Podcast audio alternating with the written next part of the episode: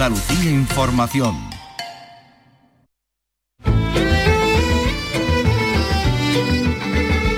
En RAI, Andalucía es cultura. Con Antonio Catón. Buenas tardes, Javier Bardem y Penélope Cruz, candidatos nominados a los Oscars.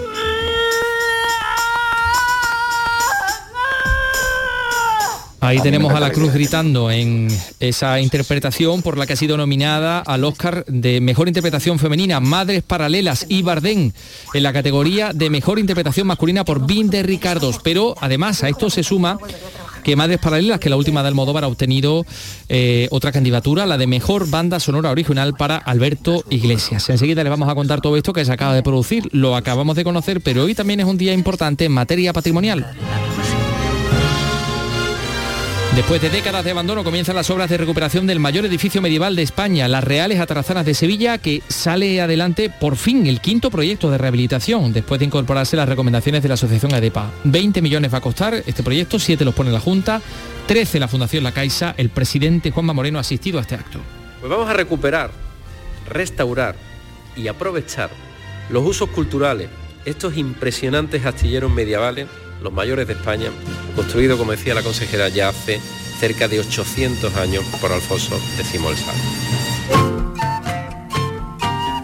Y llega The Whole X, The Whole X a Sevilla. Carlos López, buenas tardes. Buenas tardes. El Cartuja Center City acoge del 3 al 6 de marzo el nuevo espectáculo. En esta ocasión cuenta con Eva y Santa como maestra de ceremonias y a la granadina Vinina Bones Birmar como Madame Soltar. Y la ilustradora María S. regresa con Malas Mujeres. Vicky Román, buenas tardes.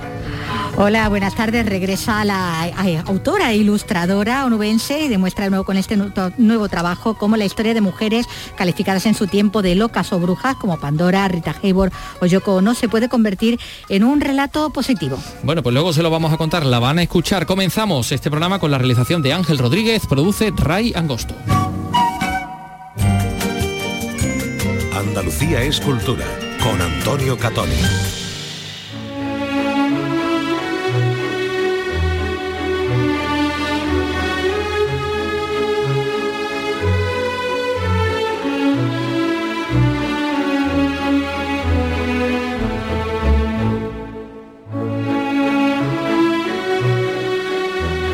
Bueno, Vicky, pues nada, acabamos de conocer las nominaciones a los Oscar y tenemos tres españoles. Eh, no tenemos eh, representación en Mejor Película Internacional, ahí estaba el buen patrón. Ahí se ha quedado Drake My Car, que además suma más nominaciones en otras muchas categorías, ¿no? Esta, esta película eh, que adaptaba una novela de, Murakami al cine, y esta película japonesa, pero bueno, no está el buen patrón, pero sí que es verdad que se ha hecho historia, esto de tener a españoles nominados en la categoría Mejor Actor, Mejor Actriz en la misma edición y que además sean pareja, esto nos habrá dado, yo creo, en la historia, dos por dos películas además diferentes, muy diferentes eh, entre sí, una además una producción española, porque en el caso de Penélope eh, es por, Madres Paralelas, eh, lo cual, como estamos diciendo, pues esto es un hito, ¿no? Marca un hito. Bueno, pues este era el momento en el que se conocía la candidatura de, Javier Bardem al mejor actor por ese papel que hace de el, marido en la ficción ¿no? de, de Lucille Ball eh, y en la vida real, en, la, en aquella serie Te quiero Lucy. Uh -huh. The nominees for performance by an actor in a leading role are Javier Bardem in Being the Ricardos, Benedict Cumberbatch in The Power of the Dog, Andrew Garfield in Tick Tick Boom, Will Smith in King Richard, en Denzel Washington en The Tragedy of Macbeth. Bueno, ahí hemos visto con quiénes tiene que competir, ¿no? ¿no? ahí la marinera, ¿no? Y, y, suenan mucho Benedict tanto Cumberbatch, Benedict Cumberbatch como, con, como Will Smith. Como Will Smith también, uh -huh. por el método Williams, ¿no? Siendo del padre de, la, de las hermanas Williams, ¿no? De, la, de las tenistas. Bueno, pues ahí escuchamos que era el primero que se nombraba de, lo, de los nominados al mejor actor por esa interpretación, como digo, eh, del marido de, de Lucille Ball en esta película que protagoniza Nicole Kidman, que también a su vez es candidata como mejor actriz Como compitiendo actriz. con su mujer en la vida real, con Penélope Cruz. Bueno, esto es una parte de, de esa película de Bardem. We've been through worse than this. Aquí en versión original. No. Hay aquí doblado. ¿no? Lucy, estoy en casa. En las vaya voz que le han puesto a Bardem, ¿no? No se podría doblar ¿Verdad? No, a que no lo reconocía, si Nada, está así doblado, no, no. Bueno, esta es la historia de una serie de televisión histórica en la que ellos mostraban su vida y bueno, Viente Ricardos es la, la película basada en esta, en esta experiencia real de la Que el televisión. otro actor, J.K. Simons, también está nominado en la categoría de mejor actor de, de reparto también eh, por esta misma película. Bueno, como decimos, esta es una parte de la pareja, eh, Bardem. y ahora la, la otra, su señora, eh, Penélope Cruz, también eh, figura entre las candidatas a la mejor actriz. And now, the nominees for performance by an actress in a leading role. Jessica Chastain in The Eyes of Tammy Faye. Olivia Colman in The Lost Daughter. Penelope Cruz in Parallel Mothers. Nicole Kidman in Being the Ricardos. And Kristen Stewart in Spencer. ¿Eh? Ahí veis también Ajá. con quienes tiene que competir. También decíamos Olivia Colman, está mm, Nicole Kidman también. Bueno, y se daba la categoría esta, se daba a conocer justo detrás de la de mejor actor, con lo cual han ido, eh, no- estaría uno saltando y celebrándolo en el momento, celebrándolo Exactamente, también. eh, celebrando en casa. Oye, pues me, me ha llamado la atención que no, no sé si no he estado yo pendiente o no he estado yo, pero Bueno, es que, que, el listado es largo. que sí, aparte de que había eh, algunas categorías en las que había menos, No, donde- no, son donde hay cinco, más, son cinco siempre, pero en mejor No, película había Claro, diez. no son 10, sí. Eh, películas vuelve, en mejor película vuelven a ser 10 la- las candidaturas. Eh, este año, bueno, a la, a la mejor película eh, está, no, está Belfast. Ajá. eh, la película de Kenneth Branagh, por la que también él está nominado ¿no? como, como mejor director. Está No mires arriba, está Coda, eh, bueno, que todavía no se ha estrenado aquí. y Drive My Car, que es la que te decía, la película japonesa? la japonesa eh, Dune también, la de, de Denis Villeneuve, El método Williams, Licorice Pizza, que tampoco ha llegado todavía aquí a Andalucía, El callejón de las almas perdidas, El poder del perro, que yo creo que es la que no me ha dado tiempo a hacer el recuento, pero creo que es de las que más candidaturas acumula, y West Side Story, ¿no? La, la de Steven Spielberg, que también está en varios, claro, ese, ese remake, Sí. ¿no? Bueno, no es un remake exactamente, él añade ahí y hace otros enfoques, incluso otra planificación de la, del clásico, pero bueno, la base y los números musicales, eh, lo que son las canciones de, de Bernstein están todas en la Sí, sí, sí, en esta otra versión. Oye, Vicky, tenemos que añadir a esto otra nominación para un español, como es Alberto Iglesias, compositor por De la banda música sonora de Madres Paralelas, Alberto película que tiene dos. Claro, Alberto Iglesias, que bueno, que es compositor habitual en las películas de, de Almodóvar. Él ha, él ha trabajado mucho poniendo las bandas sonoras a, a muchas películas de, de Almodóvar. Y ahora, bueno, tiene una carrera internacional tan importante y ahora, bueno, pues se ve refrendada con este, con esta nominación también a- al Oscar que hemos encontrado ahí. Le decía, mm, se ha quedado fuera el buen patrón, mm, que era nuestra apuesta, ¿no? La apuesta española a ser nominada a mejor película extranjera. Bueno, está Drive My Car, la, la japonesa, la- una película danesa, Flea, eh, la noruega, la peor persona del mundo. eh, está debutando también una película, Lunana, y bueno, está la película italiana La mano de Dios, la de. Sorrentino. También está esa, bueno, de Sorrentino es raro, a Sorrentino que lo dejen atrás, ¿no? Si hay, hay posibilidad de, de que sea candidato. Y mejor dirección. no la me- mejor dirección no está. Jane Campion, que bueno, sonaba desde el minuto uno por El poder del perro, como digo, debe de estar entre las más nominadas. Kenneth Branagh, ya lo hemos dicho, por, por Belfast. Eh, Paul Thomas Anderson, que es el director de Licorice Pizza. Eh, el director también de Drive My Car, el nombre, bueno, Yusuke Hamaguchi. Creo que lo he dicho. Bueno, y Steven Spielberg por, Por por West West Side Story. Nos quedamos con un poquito de, de Belfast, que Ah, pues sí. bueno, por la que tenemos ahí nominada también a Branagh. Todos tenemos nuestra propia historia. Pero lo que hace que cada una sea diferente no es cómo terminan, sino el lugar donde comienzan.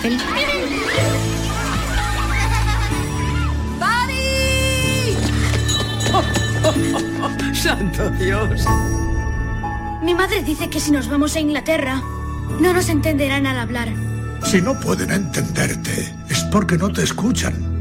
Tú sabes quién Una eres. peli en blanco y negro. autobiográfica de Kenneth Branagh, eh, ambientada en, en- en Belfast, Belfast, la capital claro. de, de Irlanda del Norte. Gracias, Vicky Román. muy bonito. A ver qué, qué pasa. El día, ¿qué día era? Los, los, los Oscars, que no lo tengo yo por aquí, el veintitantos de marzo, ¿no? Mm, Tampoco lo tengo yo, mira. Eh, espérate, sí, sí, sí, te lo voy a decir yo ahora mismo que lo tengo aquí Y lo han dicho, ¿eh? Lo han localizado. dicho, sí, el me ha olvidado. 27 de marzo y además una ceremonia presencial, 27 de marzo. Sí, se quiere volver a bueno a recuperar un poco la, la Sí. normalidad, lo que eran la- las galas de, lo, de los Oscars. Antes tenemos los Goya. No, Antes no, tenemos los tenemos Goya, no, cine ahí por de delante cine, sí, el Festival de, de- de Cine de Málaga, en fin. Todo se nos viene aquí, una cosa detrás de otra. Eh, lo dicho, gracias Vicky. Bueno, son las 3 y 10 minutos, enseguida vamos a hablar de las atarazanas de Sevilla, el monumento que vamos a recuperar. Comienzan las obras. Lo dicho, enseguida lo escuchan. Andalucía es cultura, con Antonio Catoni.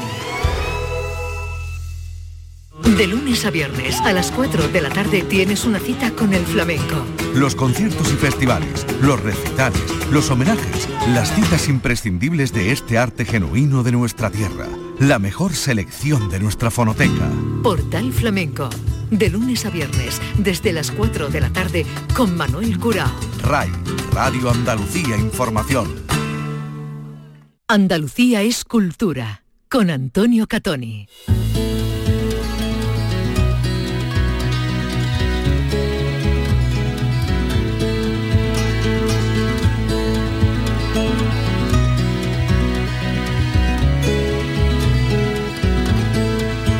Inmaculada Carrasco, ¿qué tal? Buenas tardes. Muy buenas ¿Ha tardes. sido la primera vez que has entrado en las Reales Atarazanas de Sevilla? No, Ah, había entrado ya antes. Ajá. Había estado hace ya muchos años, tantos que casi no me acuerdo. Pero siempre impresiona, ¿verdad? Sí. Un edificio así tan imponente. Impresiona, impresiona muchísimo. Hay como 10 grados de temperatura menos que en el exterior, ¿verdad? En, que en la ciudad. Y bueno, es el olor de, de- de la historia, ¿no? Creo que va a ser una maravilla. Mm, Yo, estoy convencido de que sí, de que vamos a recuperar todos los, sevillanos y, todos los andaluces. Este espacio emblemático es un día muy importante para, nuestro patrimonio porque efectivamente pues se van a recuperar el esplendor, esas reales atarazanas. Eh, el astillero del siglo XIII que mandó construir Alfonso X el Sabio hace casi 800 años se convirtió en la mayor obra civil de España y dentro de 24 meses, cosa de poco más de dos años, decían, va a dar a Sevilla un nuevo espacio cultural. Sí, porque se espera que en estos dos años estén ya acabadas las obras de rehabilitación que ya han comenzado y es muy poco tiempo si se tiene en cuenta sobre todo los años que se han empleado en llegar a un acuerdo para devolver el espacio a, a la ciudad. Casi dos décadas ha estado el proyecto estancado en los despachos por problemas administrativos, problemas de patrimonio, en fin, es un edificio histórico y es muy complicada su recuperación. Ahora se va a convertir en un gran contenedor cultural que va a formar un importante triángulo cultural junto al Alcázar y la Catedral de, Sevilla. El presidente de la Junta, que ha presenciado, ha visitado hoy estas obras, mm, dice que las atarazanas van a ser en breve un sueño cumplido. cumplen, yo diría, un antiguo anhelo, un antiguo deseo, un antiguo sueño de, Sevilla y del conjunto de los sevillanos. Porque eso significa que por fin, tras muchos años de espera, yo diría que demasiados años de espera, vamos a recuperar para los sevillanos y para los andaluces el mayor edificio civil medieval de la ciudad como nuevo centro cultural. Porque además, Isma, pasaron muchas cosas en, en este edificio, ¿no? Muchísimas cosas. De, de las Reales Atarazanas, por ejemplo, partió la galera capitana de la Santa Liga, en la que participó en la batalla de Lepanto, y es un auténtico palacio flotante. Se construyó, de hecho, en Barcelona, no en los astilleros de Sevilla, pero estuvo aquí en la ciudad dos años para que la decoraran los artistas de la ciudad. Fue un nuevo concepto absolutamente revolucionario, barcos de guerras, que era en realidad museo flotante. De estos astilleros salieron también las galeras para controlar el estrecho de Gibraltar, para participar en todas las guerras europeas hasta el siglo XV, como la de los 100 años, por ejemplo, fue parte de la contratación, de la Casa de la Contratación, Ajá. tiempo después también aduana de la ciudad, centro de celebraciones, almacén de aceite. Patricia del Pozo, la consejera de Cultura, ha puesto mucho empeño desde el inicio de la legislatura en recuperar las reales atarazanas. Muy orgulloso de formar parte de este gran monumento a la convivencia entre los pueblos, porque esos son las atarazanas, puerto y puerta ante el mundo de Andalucía y de España. Bueno, y una película, una película, una pregunta muy importante, eh, esto, ¿cuánto va a costar y quién lo va a pagar? Pues mira, igual, igual no es tanto, ¿eh? Si hablamos en millones de euros sabemos que es mucho dinero, 20,2 millones de euros, pero si tenemos en cuenta precisamente el tiempo y la importancia, la relevancia de este edificio monumental, pues parecen bastante menos. El proyecto es fruto de la colaboración público-privada, de manera que 7,1 millones de euros lo va a poner eh, la Junta de Andalucía ya lo aprobó en Consejo de Gobierno y 13,1 la Fundación La, Caixa. De hecho, el director general de la Fundación La Caixa, Antonio Vila, que también ha participado en esta visita, ha asegurado que su en- entidad financiera tiene un gran compromiso con Sevilla y sobre todo con su patrimonio cultural. Yo diría que este es un centro cultural, no, no quiero decir museo porque no es la palabra, en una ciudad que toda ella es un museo. ¿eh? Es una ciudad preciosa que, como has dicho, tiene dos o tres significados monumentos, pero que es toda ella es un monumento. Este proyecto de rehabilitación va, incluye además la rehabilitación de la muralla almohade anterior y, y que bueno también se encuentra en este mismo espacio junto al río. Un tramo de la muralla que está contenido. ¿no? Está contenido dentro del edificio. Ha sido elaborado por el arquitecto Guillermo Vázquez Consuegra. Es el quinto intento, el quinto, dicen que no hay quinto malo, de, de recuperar esta parte sustancial de, de la historia de Sevilla. Eh, Antes, eh, en sus orígenes, era un complejo que contaba con 17 naves junto a una gran explanada de arena que obviamente llegaba hasta el río para que pudieran entrar los barcos a- al astillero. Ahora se conservan siete, siete que son las mismas que van a ser rehabilitadas. Bueno, pues eh, siete y algunas de ellas van a conseguir, la nave 6 y la nave séptima, la, eh, el nivel, la cota original, para que veamos cómo se construían ahí los barcos dentro de las atarazanas, Sí, cosa que es muy interesante. Claro, lo- los barcos, la quilla del barco entraba a través de- del río, de manera que la superficie que actualmente pisamos es la que pisaban los constructores de los barcos, pero los barcos estaban en una cota inferior, que es la que se va a descubrir Sí, ahora. sí, sí, sí. Gracias, Inma Carrasco. Pues vamos a seguir descubriendo cosas acerca de las atarazanas, porque bueno, hemos intentado también ofrecerle más datos acerca de este proyecto, aunque desafortunadamente no hemos podido grabar esa visita guiada que, que ha tenido lugar, pero sí hemos podido hablar con el presidente de ADEPA. Verán, eh, decía nuestra compañera Inma Carrasco que ha sido el quinto proyecto. ¿Y esto por qué? Pues porque eh, han surgido o han surgido a lo largo de todo este tiempo algunas apreciaciones por parte de la Asociación en Defensa del Patrimonio de Andalucía, ADEPA, ¿no? que al final ha conseguido que se incorporen sus reivindicaciones al proyecto que se va a llevar a cabo para que efectivamente pudiera salir adelante. Entonces, eh, en este acto de presentación hemos encontrado al presidente de ADEPA y hemos hablado con él.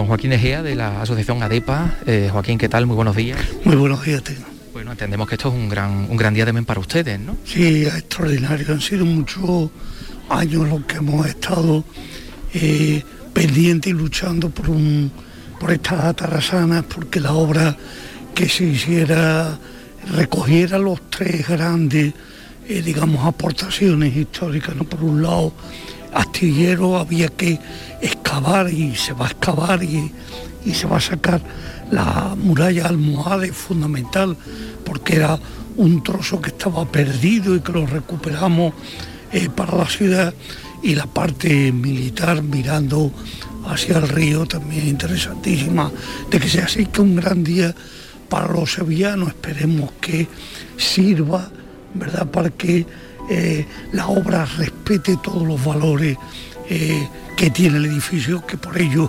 hemos planteado todo lo que hemos planteado Bueno, tengo entendido que se van a excavar las naves 6 y 7, que usted las conoce bien. ¿Cuáles serían aquellas de allí? Son las que está pegada al Hospital de la Caridad y la siguiente en esa misma línea de las siete naves únicas que se conservan eh, dentro de las atrasanas. Luego hay otras dentro del mismo Hospital de la Caridad. Hay una gran idea por parte del hermano mayor de la Caridad eh, que pedía que de alguna forma se eh, transparentara hacia el hospital esta nave 7. Sería un, un gran éxito el conseguir que por lo menos en una de, las de las naves eh, se pudiera abrir el espacio con el Hospital de la Caridad y se una una con otra como si fuera históricamente lo que edificio, era. que- que es lo El que mismo, fue, si es que el mismo edificio hasta que Miguel de Mañara hace la gran obra del Hospital de la Caridad. Eh, ahora mismo que nos sentimos empequeñecidos en estas naves, pero si nos las imaginamos a la cota original, pues eh, eh, sería una auténtica catedral. Esa es la gran ilusión nuestra, ¿no? Hay dos grandes catedrales en Sevilla, tres, perdón, aparte de la que es la catedral nuestra enorme, hay dos más, ¿no? La fábrica de artillería es una pura catedral, los sevillanos podrán, la han podido visitar y podrán visitarla en el futuro si todas obras se terminan. Y la gran catedral gótica de Sevilla es esta donde estamos ahora mismo. Las atarazanas están cargadas de historia, de América, de, eh, de toda nuestra conexión con el mar y el río. Se veía una ciudad que a la vez es de tierra, ¿verdad?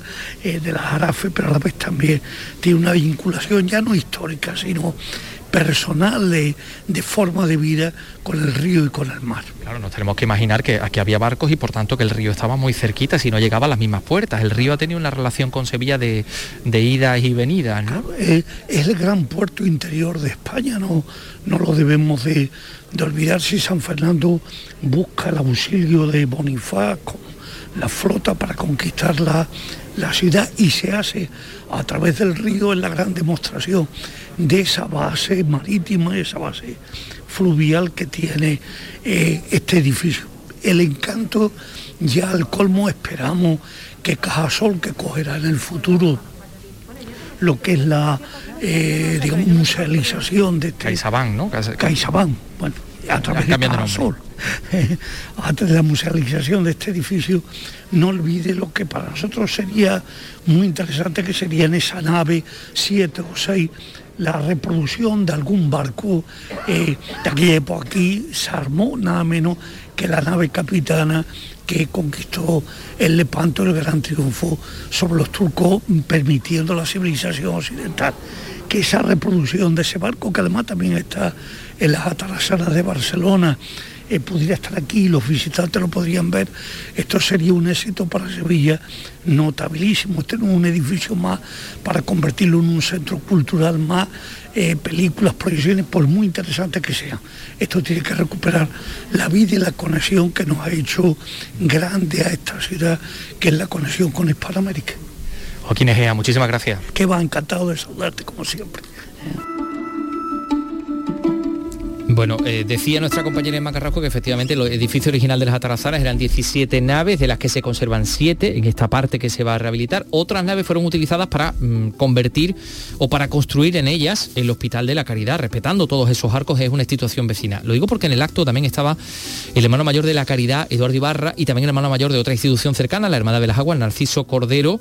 Eh, son, como decimos, dos instituciones eh, vecinas y los hemos saludado. Estamos con el hermano mayor de la Santa Caridad. ¿Son ustedes vecinos de aquí del edificio? Somos vecinos pared con pared y bueno, estamos aquí por eso. Estamos muy atentos a las obras porque, eh, porque pueden sufrir al hacer justamente las galerías 6 y 7, que son las que se van a ahondar eh, 6 o 7 metros para abajo, pues hay que tener mucho cuidado para que no se resienta. Pero ustedes también eh, hicieron una propuesta de que hubiera una comunicación entre estas atarazanas y, y, su, y, su, hospital, porque al fin y al cabo forman parte del mismo edificio, ¿no? No, en absoluto. Bueno, antiguamente eran las antiguas atarazanas y de hecho la calidad está construida sobre las atarazanas, pero nosotros no hemos hecho ninguna propuesta de que estén los dos unidos para nada, son edificios independientes, nosotros la Hermandad de la Caridad mantiene ahí un, una residencia de ancianos y por lo tanto es totalmente independiente, no, no son compatibles. Este edificio de, que tiene un, un, fin cultural y pues no tiene nada que ver con lo nuestro. Esperamos, somos buenos vecinos y, y esperamos seguir siéndolo. ¿eh? Bueno, pues muchas gracias hermano mayor. No hay de qué. Creo que está aquí el hermano mayor de las aguas también, al que no se le voy a saludar. Muy buena. ¿Qué tal? ¿Cómo tal? estás? Bueno, aquí, aquí forman los nazarenos de su tramo. Efectivamente. Aquí, no sé si seguirán formando. No, este año no. Este año no, no es posible. Precisamente por esto, ¿no? Por las obras que ya comienzan. Claro, claro, lo hemos estado hablando con tanto con la Caixa como con la oficina técnica de, de Vázquez Consuegra. Y, evidentemente aunque todavía está incipiente la obra eh, no ofrece garantías para formar aquí un cuerpo de nazarenos numeroso. Bueno pues esperamos que en el futuro así pueda ser. Eh, el alcalde de la ciudad ha asistido también a este acto, Antonio Muñoz, que ha anunciado que eh, este proyecto se va a llevar a cabo y, y por tanto se va a peatonalizar la calle 2 de Mayo, es una de las calles laterales de este edificio de las Reales Atarazanas, así lo ha anunciado. La calle 2 de Mayo eh, tiene que ser reurbanizada y peatonalizada. Yo creo que si esto es un espacio cultural que va a atraer la visita de sevillanos y de turistas y va a tener una apertura hacia la calle 2 de Mayo, lo lógico, lo sensato será reurbanizar la calle y peatonalizarla. Bueno, Reales Atarazanas, proyecto que comienza hoy, dentro de dos años y medio, pues tendría que estar terminado, así que estaremos pendientes. Son las 3 y 24. Andalucía es cultura, con Antonio Catoni.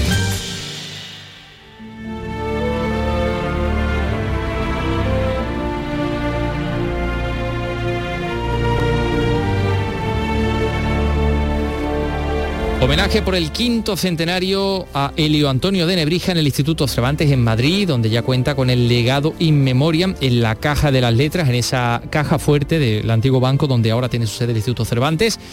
Y se ha presentado también allí la programación de este año dedicada al lingüista y humanista andaluz, Madrid Gema Vélez. Año de Nebrija equivalente al año de la lengua española. Elio Antonio de Nebrija, autor de la primera gramática castellana, tiene su legado ya en la caja de las letras del Cervantes. Tierra de Nebrija, donde nació, y tierra de Alcalá de Henares, donde enseñó e investigó. Además de una gramática del siglo XVIII, ese es su legado. Representó como pocos el espíritu universitario y determinó cómo se debía escribir el español. Juan Giles, académico. Bien merece hoy nuestro homenaje el sabio que mientras sus compatriotas paseaban las armas de España por todo el mundo, decidió librar en solitario una batalla sin cuartel, incruenta, pero más necesaria y no menos dura y afanosa, la guerra contra la incultura y la barbarie. La programación del año de Nebrija es muy diversa, cómics, libros, conferencias, estudios, exposiciones, todo sobre este humanista y lingüista andaluz. Como curiosidad, el 9 de marzo parte un grupo ecuestre desde Nebrija hasta Alcalá de Henares, donde llegará el 9 de abril. Las letras. Y eh, Vicky Román tiene una invitada, la ilustradora María Gese. María, ¿qué tal? Muy buenas. Hola, buenas, ¿qué? Bueno, después de los libros que has dedicado a mujeres, bueno, como, como Frida Kahlo, como Marilyn Monroe, o de haber hecho todo un estudio sobre el placer femenino, en este otro, en Malas Mujeres, haces un repaso histórico a lo que el imaginario colectivo, bueno, el imaginario patriarcal más bien, ha relacionado con las figuras femeninas más destacadas y, y lo revisas además, ¿no? Precisamente ese imaginario. Y empezando por esas mujeres de los cuentos infantiles, las princesas que han sido referentes desde la infancia para muchos y no precisamente los mejores, ¿no? Teniendo en cuenta, bueno, pues cómo se las representaban, ¿no? Y el modelo que venían a representar ellas mismas, ¿no? Sí, vamos, yo creo que es verdad que en el tema de los cuentos infantiles hemos tomado, hace tiempo que tomamos conciencia y precisamente creo que es de la narrativa que más ha evolucionado. Creo que además ahora mismo los padres y las madres son muy conscientes a la hora de, bueno, o yo a mi alrededor lo que veo, ¿no? De comprar otro tipo de libros. No quiere decir que esos libros no se lean, porque a mí también me parece interesante que se muestre y que se sepa de dónde venimos, ¿no? Lo que ha existido esos cuentos y no pasa nada porque existieran, pero está muy bien que se, que se escriba otra narrativa diferente, ¿no? Más, más diversa, más inclusiva más actual. Bueno, eso lo, ha hecho hasta, hasta Disney, ¿no? Que ha cambiado también un poco sus princesas, ¿no? En las últimas, en las últimas animaciones. Claro, es que también es un poco lo natural. O sea, en este libro eh, al principio, o sea, surge de una agenda que yo ya había hecho con, donde ponía a 12 mujeres, malas, entre comillas, ¿no? Pero mm, cuando llegué el momento de hacer el libro, lo hice también porque creo que había una necesidad de analizar el contexto. Entonces también hay que ser consciente de que, efectivamente, de que vamos, el contexto va cambiando y las narrativas tienen que cambiar también. Bueno, ahí estaban en esas, eh, en esas historias con las que bueno, se marcó la infancia de, varias generaciones, estaban esas princesas pasivas eh, y estaban frente a ellas las, madrastras. esa idea también de, la mujer mala para otras mujeres, ¿no? Sí. Y que era lo, contrapuesto a la idea de, maternidad, ¿no? Claro, todo era maravilloso, ¿no? Y dulzura, ¿no? Claro, es que fíjate que en, esos cuentos infantiles aparecía la mujer pasiva que casi que el único don que tenía era el ser bella, eh, desde luego joven, o sea, ya una edad madura ni siquiera existía.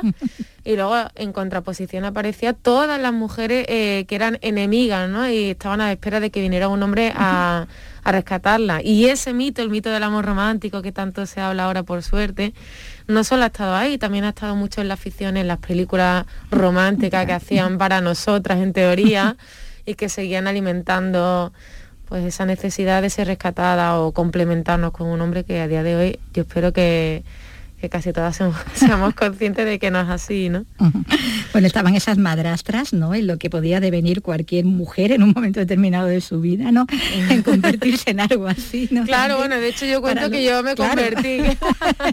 y no como las de cuento, ni mucho menos. no, no como las de cuento, pero fíjate...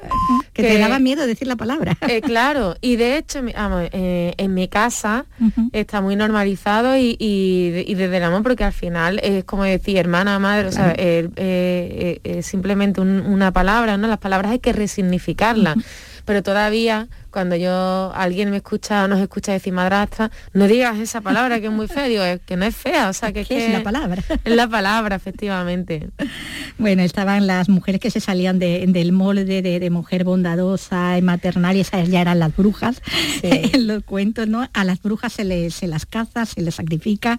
Eh, muchas mujeres hemos visto sometidas a esa caza de brujas en todas las épocas, y no hay que irse precisamente a la Edad Media. Bueno, ahí estaba eh, Mónica Levinsky, ¿no? Entre muchas otras no que, que, traes a colación y que están aquí dibujadas ¿no? y representadas ¿no? con tu estilo también personal. ¿no? Bueno, es que sigue habiéndolo, nos vamos a Mónica Levinsky porque por fin hemos resignificado también qué es lo que pasó, ¿no? Pero, en su momento. En, su momento sí. Y a día de hoy también sigue ocurriendo que a las mujeres se nos exigen mucho más que a los hombres. Y de hecho, cuidado con que metamos la pata porque se nos acribilla mucho más. Y ahora la hoguera es como esa cancelación de repente que te hacen, ¿no? Y que te empiezan a llegar no sé, con las redes sociales, millones de mensajes insultando. O sea que esa caza sigue existiendo de otra manera, pero existe. Claro, esa es la, esa es la caza contemporánea, ¿no? Desde las redes, desde los medios de comunicación también, desde el amarillismo, el sensacionalismo. Bueno, está el Me Too, eh, está también aquí he contado, representado, bueno, está hace referencia al caso de, de Nevenka, por ejemplo, sí. a, casos recientes, eh, el caso de Britney Spears, eh, que, es también uno de los más llamativos y que se ha resuelto, bueno, yo creo que cuando estabas escribiendo el libro, poco más o menos, no ha venido a coincidir, ¿no? Que ha recuperado su libertad, ¿no? De, tutela, de estar bajo esa tutela férrea, ¿no? Que, ejercían pues hombres, ¿no? Por ella, su padre, ¿no? En este caso, ¿no? Sí, bueno, porque mm, cuando una mujer es poderosa, eh, bueno, no solamente con Britney Spears, en el caso de Marilyn también, me parecía que aunque no hubiera una tutela legal como en el caso de Britney, sí que había alrededor de ella un montón de personas aprovechándose de su éxito, ¿no? Es muy fácil que eh, se directamente se nos llame loca, se nos quite el poder. Y en el caso de Brines que era muy significativo porque estaba incapacitada para todo, menos para trabajar, ¿no? y para seguir efectivamente, ¿no? Sí, sí. Bueno, y, que está aquí también, como decimos, entre todos los dibujos ¿no?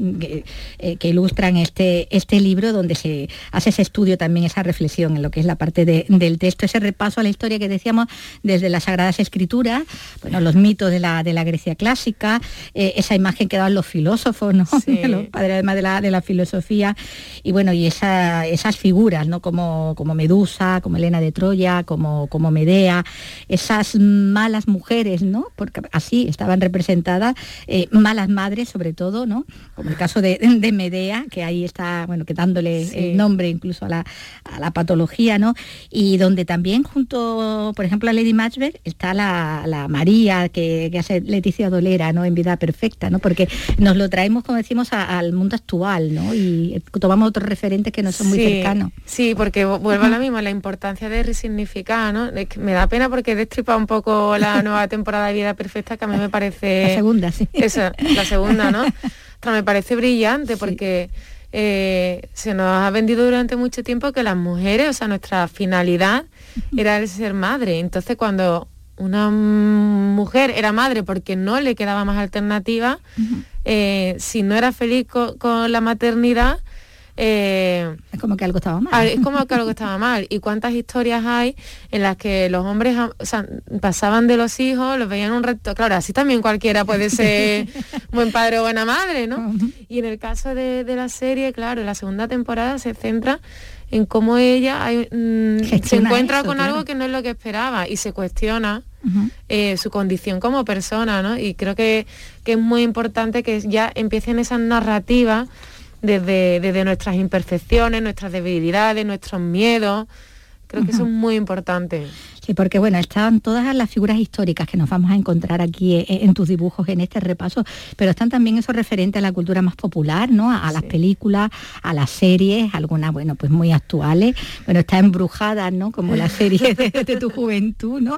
Donde cambiaba el, también la visión de, la, de las brujas, eh, pero también, bueno, está en Fleabag, está Juego de Tronos, está El Diablo Viste de Prada, El Cuento de la Criada, bueno, todo eso está aquí también, ¿no? Muy presente. Sí, bueno, porque... Eh, por esas nuevas visiones. claro, porque también me parecía importante lanzar ese mensaje esperanzador, como también nosotras eh, eh, tenemos la necesidad de no solo de contar que la hemos tenido, sino también de que nos escuchen, de que no seamos nicho o la otredad y que se construya otra imagen de la mujer que se lleva haciendo desde hace mucho tiempo, pero que es verdad que cuesta trabajo que, que el público en general nos preste atención porque siempre somos como los femeninos, ¿no? Y es como ridículo. Sí, sí. Bueno, como están también las fan fatales del cine negro, nos van a encontrar a Gilda, a la Phyllis de, Perdición, en el momento que baja la, escalera, ¿no? Y, él la descubre, el, protagonista, está la mujer pantera, la Alex de, Atracción Fatal. Hay mm, mujeres eh, que hacen de los hombres víctimas, o así, estaban representadas, ¿no? En, esa, en esas historias, ¿no? Sí, es que los pobrecitos son ellos, ¿no? Que la han arrastrado a eso, a la, a la perdición, ¿no? Sí, es que fíjate que cuando de repente aparece una mujer poderosa o, liberada sexualmente, siempre se transforma el mensaje. Es, decir, la ficción está cargada de hombres así y no pasa nada, pero en nuestro caso al final acabamos volviéndonos loca porque no somos capaces de, controlar ese apetito sexual o ese poder y acabamos en la locura o acabamos muertos y además somos los causantes de que ellos también se vuelvan locos. En el caso de de Carmen no era muy representativo, como que se justifica lo que hace que él lo haga. Y, en el caso inverso, en, en Atracción Fatal, pues no se justifica. No se, tiene que justificar en, ningún, en ningún caso, evidentemente. La violencia no está bien, venga de donde venga, pero lo que sí que hay que cuestionar es ese doble rasero, ¿no? A la hora de buscar justificación, como, estás diciendo, bueno, eh, propone una revisión, ¿no? el libro de, bueno, de esas figuras, como también de esas otras poderosas que, que han quedado como las malas de la, película de la historia, ¿no? Y aquí bueno, está Cleopatra, está Agripina, está María Antonieta, Lucrecia Borgia, ¿no? Que han cargado a lo largo de, bueno, de, de, todas las revisiones que se han hecho hasta ya más reciente, ¿no? Con, con ese, con ese estigma, ¿no? De, ser una figura, eh, digamos, perjudiciales, ¿no? Sí. Claro, yo creo que era necesario, porque el libro partía de la ficción, pero era necesario ver cómo esa, esa ficción afectaba al contexto y viceversa, ¿no? Y se retroalimenta, una visión bidireccional, ¿no?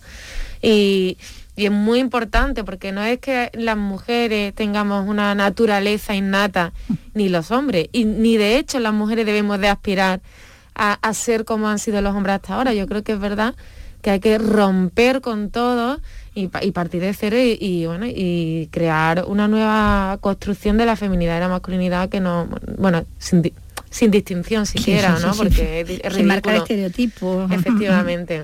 están bueno las malas en la literatura no Madame Bovary Ana Karenina que bueno que eran las que después de haberse salido de un poco de la, de la norma de la regla tenían que pagarlo y pagarlo con, la vida no eh, en su caso te, estaban predestinados bueno era, lo que se le marcaba no si te ha salido de la norma tienes que acabar fatal no ahí hay un mensaje volvemos a lo mismo es decir si tú te sales de la... por hombres claro. Claro si te sales de la línea el la consecuencia es muy mala. ¿Qué precio tiene la libertad? ¿no? ¿A, costa de qué?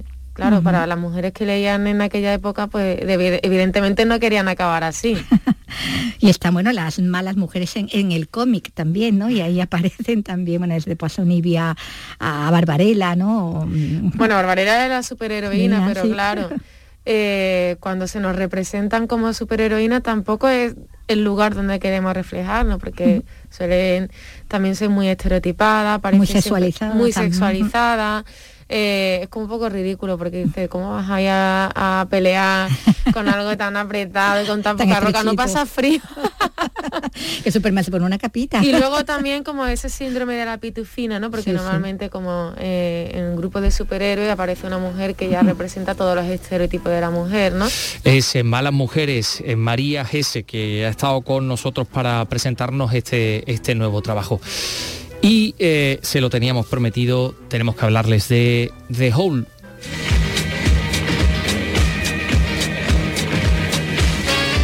Porque el Cartuja Center City de Sevilla coge del 3 al 6 de marzo este nuevo espectáculo que se llama The Whole X. Eh, en esta ocasión cuenta con Eva y Santa como maestra de ceremonias y con la granadina Vinila von Bismarck como Madame Soltar. Carlos, ¿tú has estado en la presentación? He estado en la presentación en Sevilla. De hecho, se, se inicia esta nueva gira de The Whole, The Whole X, que rescata la esencia del original con los mejores números y los personajes pues, más icónicos de las tres ediciones anteriores. Se trata de un montaje que bueno, es un género en sí mismo, ¿no? ¿Por qué? Pues porque mezcla el circo, el burlesque, el teatro, el cabaret, la música. Está dirigido por el sevillano Alex O'Doherty en esta ocasión que bueno, Ah, gaditano. ahí te he pillado, gaditano, Ale, gaditano. Alex O'Doherty que además eh, alternará el papel de maestro de ceremonias con Eva de Santa, con la nueva la nueva incorporación. He podido hablar con, con muchas personas, con los responsables y con las actrices. Si te parece, empezamos por los responsables. Venga. Es decir, por Luis González, que es el director del Cartuja Center City, y por Carlos Alexandre, que es el director de Let's Go Company, que es la compañía pues, que, que produce el espectáculo. Aquí me encuentro en el Cartuja Center City que se va a transformar en un eh, cabaret gigante para acoger el estreno de esta nueva temporada, por decirlo de alguna manera, de The Hall. The Hall X. Me encuentro junto al director del- de este espacio, del Cartuja Center City, Luis González. Hola, buenas tardes, ¿qué tal Luis? ¿Qué tal? Y también junto al director de la productora que se encarga del espectáculo, que se llama Let's Go Company, él es eh, Carlos Alexandre. Hola, ¿qué tal? ¿Qué tal? Buenos días. El Cartuja Center City se va a convertir en un gigantesco cabaret. Efectivamente, vamos a transformar el espacio para que dé cabida a, a un, es- a un espacio totalmente diferente que el público no ha, no ha podido disfrutar todavía y que de nuevo vamos a, presentar a Sevilla las nuevas posibilidades y la, la capacidad que tiene este espacio para, para la ciudad y que mejor con, con The Hall como, como estreno de, de su gira y de, y de este nuevo formato. Va a ser, bueno, como ir a un cabaret del periodo de entreguerras. Es algo así, ¿no, Carlos? Sí, va a ser un cabaret gigantesco en realidad, pero sí, aquí en Sevilla hemos estado, hemos estado en teatro, hemos estado casi siempre en circo y esto es, era- esto es una gran novedad al final porque el dinamismo que te permite el Cartuja Center era todo un reto. Ellos pueden fácilmente con un botón, creo que apretar un botón y este teatro fantástico se mueve toda ese patio butacas y nos han permitido pues que traigamos nuestras mesas de cabaret y montemos un gran cabaret y, y se pueda ver en ese formato mucho más directo. Va a haber servicio en mesas durante el show, o sea que en realidad la gente se puede sentar en su mesa y pedir. Aquí además va a ser muy moderno, con un QR con el móvil, tú pides tu cervecita, la tienes ahí en el momento. Qué bien, pues me parece estupendo. Y creo que has hablado también con las actrices, ¿no? Sí, señor, vamos a escucharla. Navidad, Navidad en Canar Sur. No es así. Navidad, Navidad en Canar Sur. Me está grabando, ¿no? Pero si ya pasó la Navidad, hombre. Navidad en Canal Sur. Sí. Siempre Navidad en Canal Sur, sí. Iba y Santa. Te la regalo. me parto, me parto.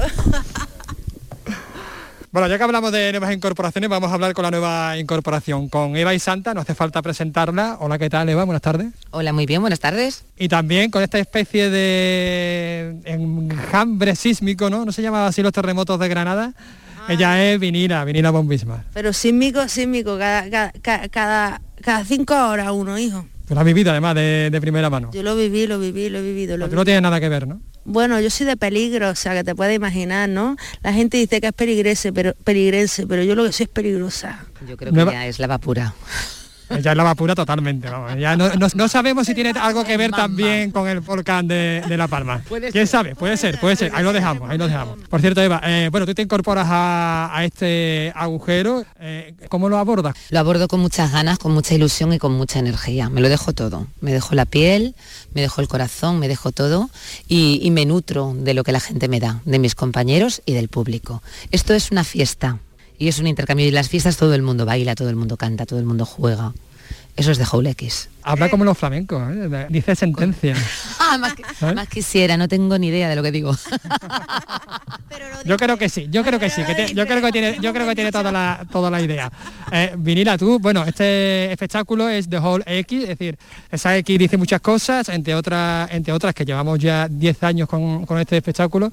Bueno, y este reencuentro, ¿cómo- ¿qué, qué supone para ti? Pues ha supuesto mucho porque entre medias yo lo dejé cuatro años y, y volví justo de la pandemia porque sentía que era era necesario volver al mensaje de The Hall estando donde estábamos, ¿no? Que hay que entrar en el agujero para salir del agujero. Y 10 años más tarde seguimos con el mismo lema tan necesario de que hay que estar en el agujero para salir del agujero. Hay que verse en ciertas situaciones para saber sacar la cabeza y mirar con otro ojo el mundo, ¿no? He estado fuera del agujero cuatro años, dedicándome también a mi carrera, ¿no? Que antes de cogerme en The Hole, pues ya tenía yo mi carrera musical y bueno, es algo de lo que no tampoco he dejado atrás.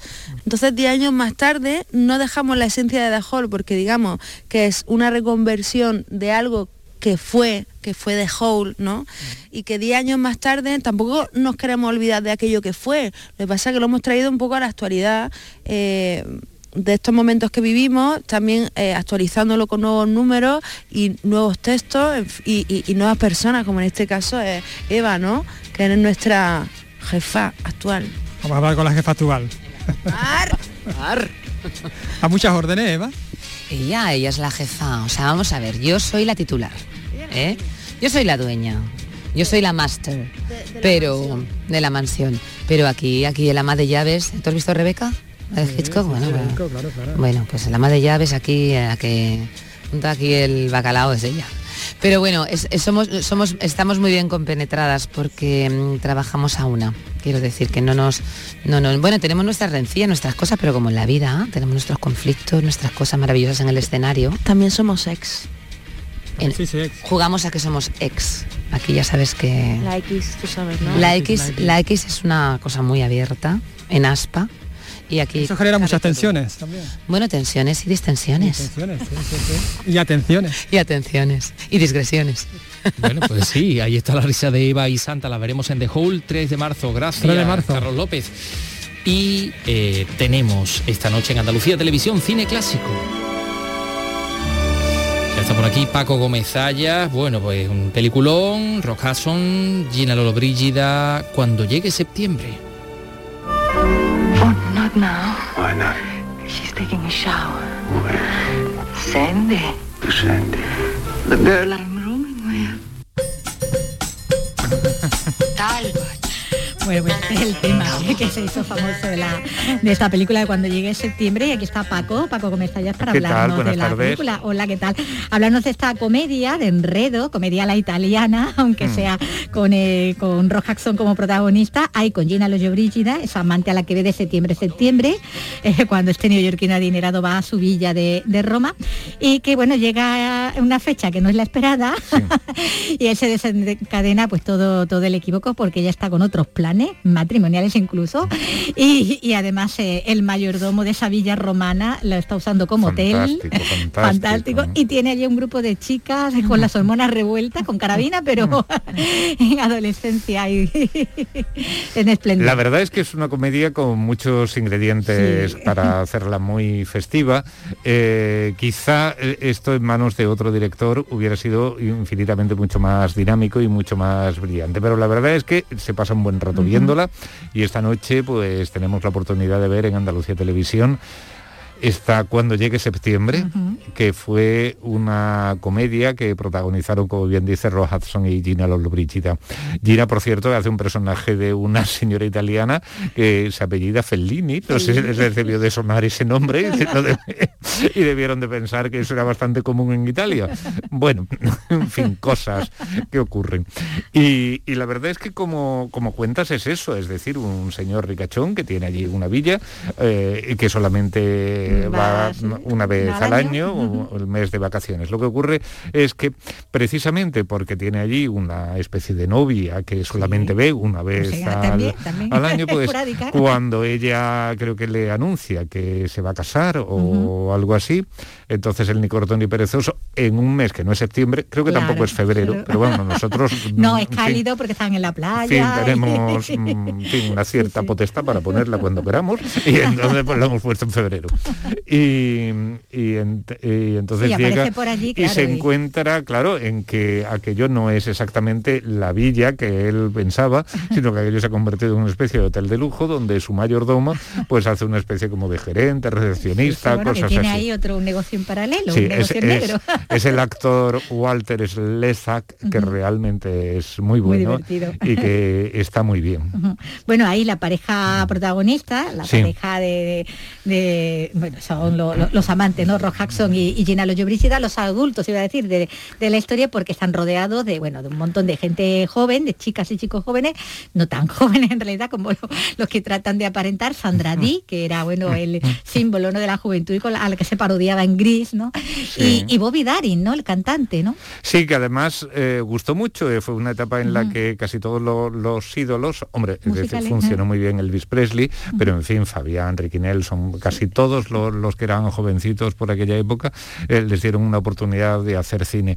Y la verdad es que a Bobby Darin lo, lo trató muy bien la crítica, eh, pero sin embargo creo, hasta donde yo recuerdo, que mucha carrera en cine no, se puede decir que hiciera. La- además, además es que con el hándicap, bueno, eso pasaba mucho en las películas también de, de esa época y posteriores, que se utilizaba para papeles de chicos, adolescentes, a, a, bueno, actores o cantantes en este caso que no estaban en, en la edad, ¿no? Ahí se ve un Bobby Darin más Sí, yo, yo- yo no sé la verdad cómo Gina Lollobrigida y Ross Hudson no progresaron Sí, porque, los realmente, eh, ¿no? claro, porque decían, bueno, tanta diferencia de edad no no, hay. hay. entre lo- los dos y aquí a unos van de jovencísimos, jovencísimos y a nosotros nos ha tocado hacer como de más mayor de lo que en lo realidad era, sobre- por lo menos Ross Hudson, ¿no? Que, tendría como unos 35 años así, pero que ya el personaje parece que... Que viene como de vuelta que claro, tiene ya 50. Tendría que haber entrado, por lo menos en los 40 y bastantes. Y la verdad, y luego además pasaba otra cosa con Hudson. Era ciertamente una estrella, tenía muchísimas fans, era considerado un hombre muy guapo, seguramente galán, claro. eh, lo- lo- todavía estará mucha gente de acuerdo en que lo era, era muy alto, atlético y demás, pero se le asociaba sobre todo o a dramas o a películas de aventuras. Sí, pero en o la bien comedia de no aventuras. veían, claro. Pero en la comedia tardó en Sí. entrar. Había hecho ya la, la primera que hizo con Doris Day, Confidencias a Medianoche, y no sé si incluso la segunda, la de Pijama para dos, todavía vendría una tercera más. Y entonces esto todavía estaba aquí como empezando, ¿no? Pero luego sí que es verdad que vi- vino también aquella que veíamos hace una o dos semanas, su Sí, juego la de favorito. favorito, la de Jorge. Y bueno, y hubo alguno más, ¿no? Y la verdad es que sí que, que demostró Ahora- que también tenía una cierta ductilidad. Ahora, dotes para el baile no, ¿eh? Que, que, No, que- que no, se, tiene- se marca ahí un bailecito. No, eso no, pero, pero e- es curioso no, es eso. que quedaba un poco así gansote. sí. Yo creo que era también por lo harto que era. Algo de eso hace una semana o dos cuando, cuando Andalucía Televisión emitió su juego favorito, yo también decía, la verdad es que tenía eh, un sentido del humor o esto la verdad es que solamente lo saben hacer los grandes, que es sacar de sí partido de sus propias limitaciones, Sí, sí. porque realmente eh, no, no se puede decir que tuviera una gran vis cómica, ni tampoco una gran cantidad de dosis de, de- o sea, de, de dotes como actor, pero mm, así Sí, como a lo mejor esto en el melodrama se, se podía notar más, en, en la comedia, claro, le permitía a él como, como burlarse de sí mismo.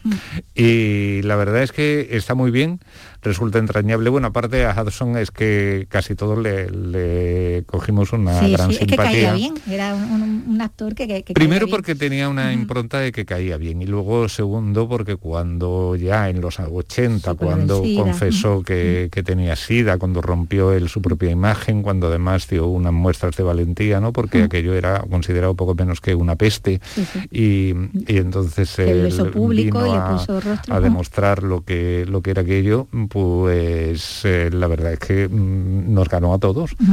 Fue una cosa que, que dijimos, no, no se puede ser más valiente ni más digno y, y tener ese, ese momento final ¿no? de, de grandeza. Mm. Bueno, aquí lo vemos en todo su esplendor, como decimos, bastante joven. eh, bueno, y además en esta, en esta comedia, ¿no? Eh, donde además Gina Lollobrigida, bueno, pues da vida también a, a- a la italiana, a la idea de la italiana, ¿no? que, que se tenía Sí, entonces también. en aquella época había como una gran rivalidad, yo no sé entre Con ellas Sofía, cómo ¿no? se llevaban, pero además es que Hollywood las tentaba a las dos, Sí, ¿no? sí, a O Sofía sea, Loren allá. Por ejemplo, Sofía acaba de hacer en Hollywood eh, Cintia junto a Cary Grant, también en plan comedia, que también transcurría la, la acción en Italia. eh, y bueno, había hecho antes otras producciones eh, que, que también estaban La Sirena y el Delfín, Orgullo sí. y Pasión, aunque no se rodaran en Estados Unidos. Y Gina pues también estaba ahí, bueno, llevaba también, ya había hecho una con Humphrey Bogart, La burla del diablo, que dirigió John Huston, o sea que estaba ahí como no solamente siendo como los rostros de, de la típica mujer italiana, sino que, que luego además la, la requerían para empeños así internacionales Luego están ya sus dotes como actriz, Como que, actriz, que- sí, que, que en bueno, fin, que no, se- que- no son equiparables. que tampoco, tampoco en el caso de Gina era una... Sí, pero sí que es verdad que es una presencia impactante, ¿no? La de, Sí, la sí. de- Tuvo muchos seguidores, eh, gustaba mucho y en fin, y luego tenía también una cierta predilección él ella por una serie de cosas, ahí como aquellas combinaciones aquella lencería que con, eh, nos obsequiaba película Sí, tras esa- película. y esas cinturitas de avispano Y aqu- y- enmarcadas. y aquellos y Descardado, ¿no? cardados que se ponía claro, con ropa de cama que decían Claro. pero esta mujer Pero se va a ¿cómo dormir así así? Pero son las cosas del Hollywood de los... ella era eh, era muy curiosa sí la verdad es que resultaba luego tenía una gran eh, un, un gran sentido del humor, sí, yo me sí. acuerdo cuando vine aquí a España que aquí ya venía estaba, mucho, ya estaba casi dejando el cine y entonces ella sus grandes éxitos habían sido Panamore Fantasía, Panamore chica, Gelosía ajá. y entonces entonces a ella le dio por por la foto y la verdad Sí, es que sí, al sí, parecer tuvo una carrera como fue, fotógrafa. fue bastante buena fotógrafa y le dijeron bueno ¿y usted qué es lo que hace ahora? y dice Panamore Fotografía y cosas así tenía tenía así muchas ocurrencias Bueno, se, se la recordaba, ¿no? Por en, en el final también, con, con- con los novios jóvenes, Mm. Sí, sí, sí. que en eso fue también una, una adelantada, ¿no? Y-. Eh, eh, Hacía su capa un ensayo y era bastante Bueno, libre. Y ¿no? hablando de los jóvenes, esta película también, como vamos a ver si lo digo, ocho, ocho años antes, eh, la Vespa había hecho su irrupción en el cine con Ay, de vacaciones Sí, en Roma. Esto es toda una, esto es todo una promoción y de un- una public reportaje sobre la Vespa. Y ¿eh? aquí hay una cantidad de muchachos que montan Sí, en Vespa, muchachos y muchachas que montan en Vespa por la época. Fue también cuando Rocío Durcal hizo Canción de Juventud, que también Ajá, tenían también una escena también con, con Sí, las pero yo creo que más que, que en esta no sale. No, en esta- en esta ya es public reportaje casi. Mucho paseo por arriba y para abajo por allí con la con la Vespa por Roma, es que se presta, claro. Está ya también está asociado ¿no? a la- al imaginario de, Sí. de Roma la, la Vespa Sí, porque además, por la claro, eh, al mismo tiempo que volviendo otra vez a lo de vacaciones en Roma, eh, fue cuando hizo Brando Salvaje, que era con la Harley con Davidson, motos, sí, sí, pero eso era otro Eso- sentido eso de otro tipo de eh, era otro sentido de juventud rebelde. Esto era un poco de una rebeldía, pero una rebeldía así más ligerita. Sí, más ¿no? sana. La- lo, lo Más de Audrey, lo de Audrey Hepburn por las calles de Roma, los de esta pandilla de Y jóvenes, glamurosa. pues bueno, se conoce que la Vespa es para rebeldes, pero dentro de un orden. ordenadito, ordenadito. bueno, to- todo lo que sale de una película, como en este caso, bueno, cuando, cuando nos la comenta Paco, como en este caso lo que vamos a ver esta noche, cuando llegue septiembre. Bueno, pues cuando llegue el jueves, ¿no? Toca venir otra vez. Yo sin Vespa, otra vez. como tú Sí, puedas. Vamos a ver lo que me encuentro. A ver si va a ocurrir aquí como le pasa a los Hudson. Ah, bueno, y hemos montado aquí otro negocio en paralelo, una Vamos a ver lo que me encuentro. A ver qué hay aquí en la radio montado. Bueno, pues gracias Paco Gómez gracias Vicky Román. Eh, esta noche Andalucía Televisión cuando llegue septiembre. Nos vamos a ir recordando a John Williams.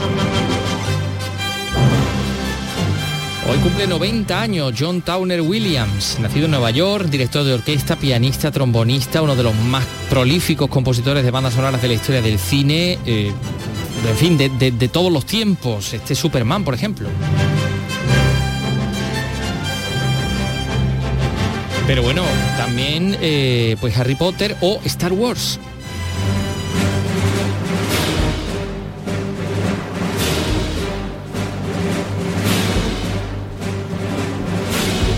Carlos López ha puesto ya casi a desfilar porque efectivamente esta marcha imperial. Bueno, Viene el imperio, viene el imperio. Y, y- y un montón de cosas más. Y tiburón, atrápame si puedes, eh, el extraterrestre, Superman, lo que hemos dicho antes, Indiana Jones, Parque Jurásico, la lista de Schindler. Bueno, Williams ha ganado el Oscar en cinco ocasiones. Ha tenido 52 nominaciones, el segundo hombre con más nominaciones al máximo galardón del, del séptimo arte después de Walt Disney. Y en 2005 su obra en la banda sonora de Star Wars fue seleccionada por el eh, Instituto de la Película Americana, el American Film Institute, como la obra musical más grande del cine estadounidense.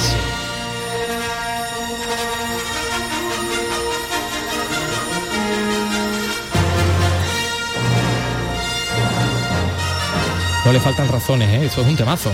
Estoy a punto de, de subirme al halcón milenario. ¿eh? Bueno, pues mañana regresamos a las 3 de la tarde. Andalucía es cultura, adiós.